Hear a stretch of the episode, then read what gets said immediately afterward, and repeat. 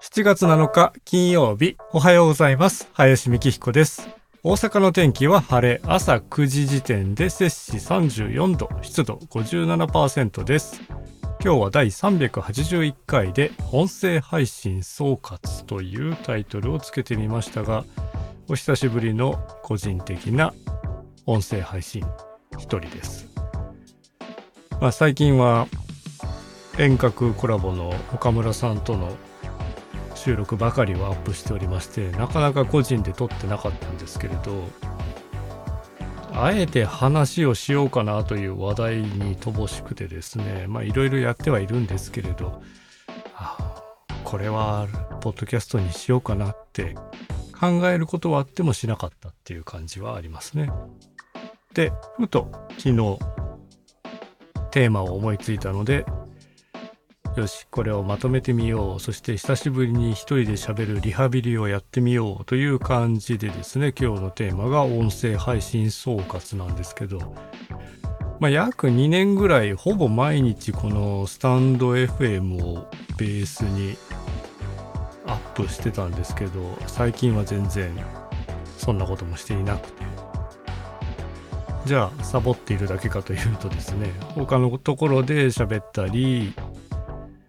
映像付きでいろいろ喋ったものを編集したりとかまあ違うところに時間を割いているという感じではありますがでもそれもこれも全てこの2年間で一番ね2020年の確か9月ぐらいからだったと思うんですけれど一人喋りをやっていて身についたことだったり身につけようと思ってつけたわけじゃないんですけどね。まあ、とりあえずやってみようという感じで喋って。テストですよね自分を使った。この映像もなく己の声だけをどのようにすれば聞きやすいのか。もちろん話し方もそうですしあとかえとかうとかなるべく使わないようにしようとかそういうことも考えてましたし。まあ、そういったものが実際まあ僕は教室サックスのフルートのレッスンというのもしているんですけれどその時に対面でだいたい1対1ですのでお話しすることが多々あるんですがなんかその時の頭の中でこう言葉を紡いでいく作業というか考えるのがこの一人喋りをしていた時の表現とか例えとかそういったものが役に立ったなとは思います。この辺はやったものにしかわからないというか個人的な感覚でしかないんですけれどやらないよりやった方が良かったなと思えることが一つとで当然ですけどこうやって今も収録をしているので録音していてパソコンの方に今はね波形といって波がうねうねとしてるんですけれどまあそれを後ほどなるべく聞きやすいようにノイズを取ったりとかうん BGM とのバランスを整えたりとか、まあ、そういったものを人様の音とか声でお仕事としてやるわけではなく自分自身の声を使ってテストをしていったっていう中でまあノイズっていっぱいあるんだなって。今で言えばねこの暑さなのでエアコンゴーって言ってたりあと意外と厄介なのが服なんですよね。服がこう擦れる音とかね。まあ綿とかだといいんですけど化学繊維の服とか着てると結構シャリシャリシャリシャリ言ってなかなかこれが取れないというか厄介者なノイズでしたね。で最近もようやるんですけれど車の中でこう移動中にマイクを使ってね録音するとかした時のゴーっていう当然ですけどエンジンの音とまあ、クーラーは入らないですが、タイヤがこう、高速道路とかね、走ってますと、ガコン、ガコンって言ったりしますけど、ああいうのもね、取りすぎると変な音になるし、かといって、残しておくと結構邪魔だなという音になってます。で当然ですけどこのリップノイズというかね話し方もあるんでしょうけれどだいぶ最初の頃いろいろ聞きましたが結局役に立ったというか身についたかどうかは難しいですね。まあ、その辺はマイクとの距離もあるんだなとかも勉強にはなりましたし近づきすぎると低音がいっぱい出るとかねこういうのは音楽の方でもよくある近接効果っていう言葉がありますが適切な距離でマイクを置いた方がいいとかねでどうしても乗ってしまったリップノイズとかは様々なパソコンの機器で取っていくというまあ本当ロールプレイングゲームですよね。自分で試して、あ、こういう風にやったらこうなるんだっていうのを経験値で貯めていくしかないという、まあいい時間だよなとは思いますね。で、今は、こういった音声撮ることもありますが、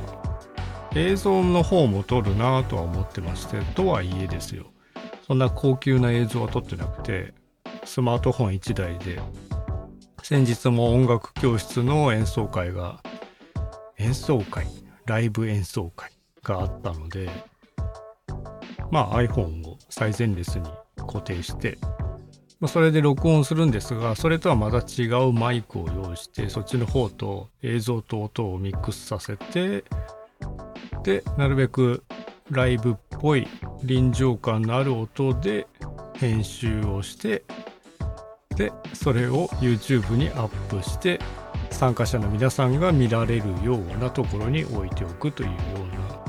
編集をやってたんですけれど、まあ、それも含めて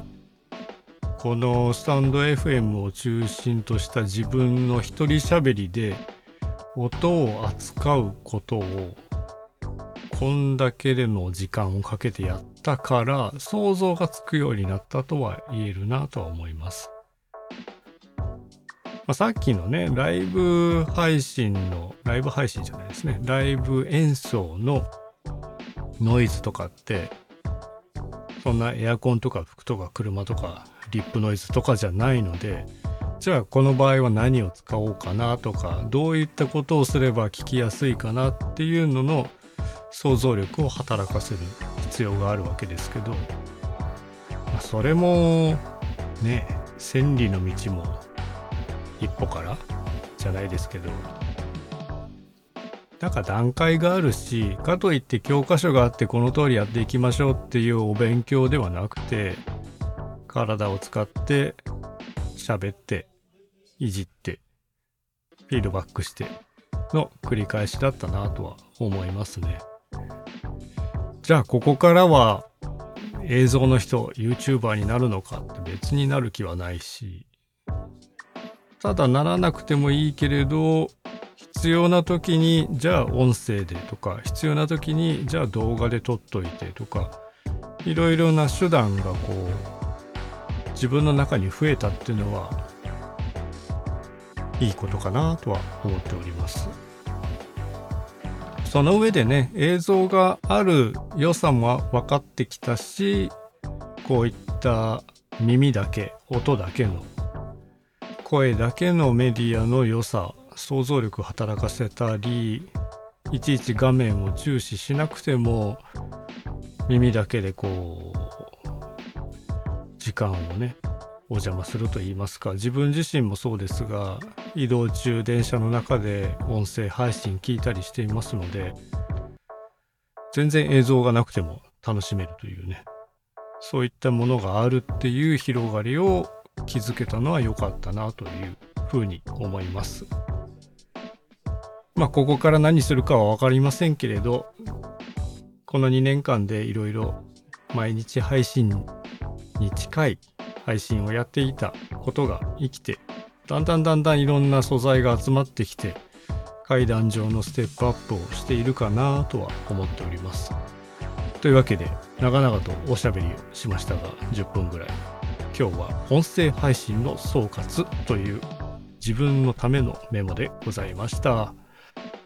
本日もお聴きいただきありがとうございました。では皆様、良い一日をお過ごしください。暑いですからね。林幹彦でした。